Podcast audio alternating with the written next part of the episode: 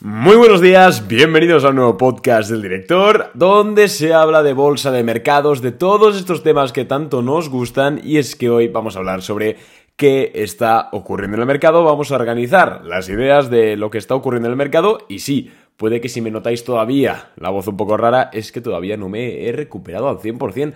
¿Cómo es posible? Ya estamos al lunes, o perdón, estamos a martes y todavía no me he recuperado de salir el viernes. Bueno, es lo que tiene eh, no salir casi nunca, pero bueno, eh, miscelánea aparte, ¿qué tal? ¿Cómo estáis? Bienvenidos a un nuevo episodio del director. Em, como os he dicho, vamos a ordenar un poquito las ideas de lo que está sucediendo en el mercado. ¿Por qué un día sube todo como hoy, por ejemplo, que está eh, nuestra cartera súper en verde y, el, mercado no está para menos? El SP500 un 1,5 arriba, el Dow Jones 1,3 arriba, Nasdaq 2,1 eh, arriba. Prácticamente el mapa de calor está todo en verde, salvo energía. Em, ¿Por qué unos días tenemos días tan buenos y después otros días tenemos días tan horrendos donde no hay nada que suba, todo se cae? ¿Por qué, Arnau? ¿Qué está ocurriendo? Y es que quería poner en el título todo lo que ocurría para discutirlo, pero claro, están pasando muchas cosas y creo que he preferido simplemente poner análisis de la situación de mercado y vamos a ver qué está ocurriendo. Como siempre, antes de comenzar, tenéis mi Instagram, donde me podéis seguir, ya que por ahí comento lo que ocurre en el mercado día a día a través de stories, tenéis un update diario totalmente gratuito y pues por ahí, eh, pues por ahí tenéis más contenido gratuito. Y también deciros que podéis hacer el curso premium de bolsa de Boring Capital por 29,99 euros. Y si no te fías de que sea de calidad, puedes hacer el curso gratuito primero, que sería lo suyo, y así fiarte de que, bueno, no fiarte, sino de que te guste cómo explicamos, etc. Y bueno, ya decís, boringcapital.net, bajas un poquito y ahí tienes toda la información. Dicho esto, vamos a ver qué está ocurriendo. Y es que yo distingo tres, tres cosas que están ocurriendo ahora mismo en los mercados, ¿vale? La primera es la temporada de earnings y es que desde unas dos semanas hacia esta parte estamos inmersos en plena temporada de earnings. Los earnings, ya sabéis que son los resultados empresariales que cada empresa listada en bolsa tiene que presentar cada tres meses. En este caso estamos viendo los resultados del último trimestre de 2021 y por consecuente los globales de este año. ¿Qué pasa? Que hay empresas que lo están haciendo muy bien y hay empresas que lo están haciendo muy mal, o que al menos los datos han sido bastante por debajo de lo esperado. Es el caso de Facebook, es el caso de Netflix, es el caso de muchas empresas así, PayPal, etc. Y por el otro lado tenemos empresas que han presentado bastantes buenos números, como Microsoft, como Apple, como Amazon, etc. Bueno, sobre todo Big Tech, pero también otras que no son Big Tech, han presentado buenos resultados y pues esto puede, puede, definir mucho los siguientes meses. Entonces, la primera cosa que está ocurriendo en el mercado es que es eso. Estamos inmersos en mucha volatilidad porque las empresas están reportando resultados. Entonces, si tú tienes, por ejemplo, AMD y reporta resultados eh, TSMC y son malos, pues AMD puede caer pues por correlación con el, eh, con el sector, ya que ambas son de microchips. De igual forma, si tú tienes Nvidia comprado y presenta resultados AMD y son muy buenos, es muy posible que Nvidia tire para arriba. ¿Por qué? Pues porque está en el mismo resultado y el mercado pues trata de ajustar o sobre todo adelantarse a lo que va a ocurrir. Entonces creo que, iba que le da un golpe al micro, creo que esto es muy importante para tener en cuenta. Muchos se preguntan, oye, ¿por qué mi acción está arriba, está abajo? Pues fíjate que no haya presentado, presentado resultados o que no haya presentado resultados alguna que se dedique a lo mismo que esa. Entonces, primera, primera razón de la volatilidad y de la extrañez de este mercado son los resultados. Pero bueno, eso lo vivimos cada tres meses, así que tampoco hay mucho más. Segundo punto, y segundo punto que prácticamente es el protagonista de ya hace un año, y es la inflación, los tipos de interés, la SUBI, bueno, todo el tema de políticas macroeconómicas para achantar o atacar la inflación tan alta que está en Estados Unidos. Y es que tras el último dato del IPC, que por cierto, si no has escuchado el podcast en el cual lo analizamos, te recomiendo encarecidamente que lo hagas, la verdad es que la preocupación está a la orden del día, en la boca de todos los inversores. Una inflación del 7,5% no se veía desde hace más de 40 años, cuando todo el tema de las guerras de petróleo.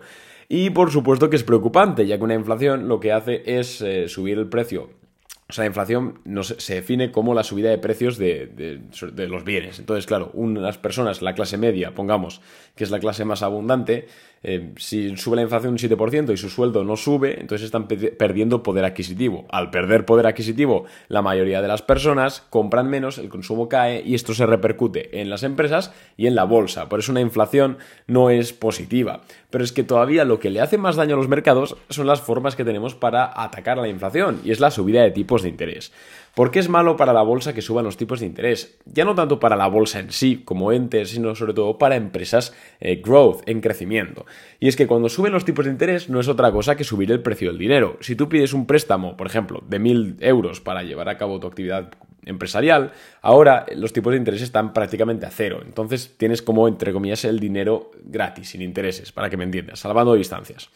¿Qué ocurre? Que si suben los intereses a un 5%, de esos 1.000 euros vas a tener que dedicar 50 a pagar eh, intereses de la deuda, más obviamente la base total de la deuda. Entonces, ¿qué ocurre? Que esto extrapolado a miles de millones de dólares, que son lo que piden prestado, sobre todo las empresas que están en crecimiento, puesto que no generan beneficios y no tienen mucha caja, lo que ocurre es que los préstamos se encarecen y pues tienen que destinar más dinero, más caja a pagar intereses de deuda y no a crecer. Por eso es que tenemos la mitad, el 50% de las acciones del Nasdaq están un 50% o más por debajo de máximos históricos. Y esto podemos estar hablando ya de un completo crash, que aunque miremos el gráfico del Nasdaq y veamos que, bueno, sí, ha habido una corrección, pero no es para tanto, cuidado porque la mitad de las empresas del Nasdaq han recortado la mitad de su precio desde máximos históricos. Así que sí, ha habido bastante sangre y, bueno, incluso yo personalmente, si no hay sorpresas, creo que estamos llegando al final.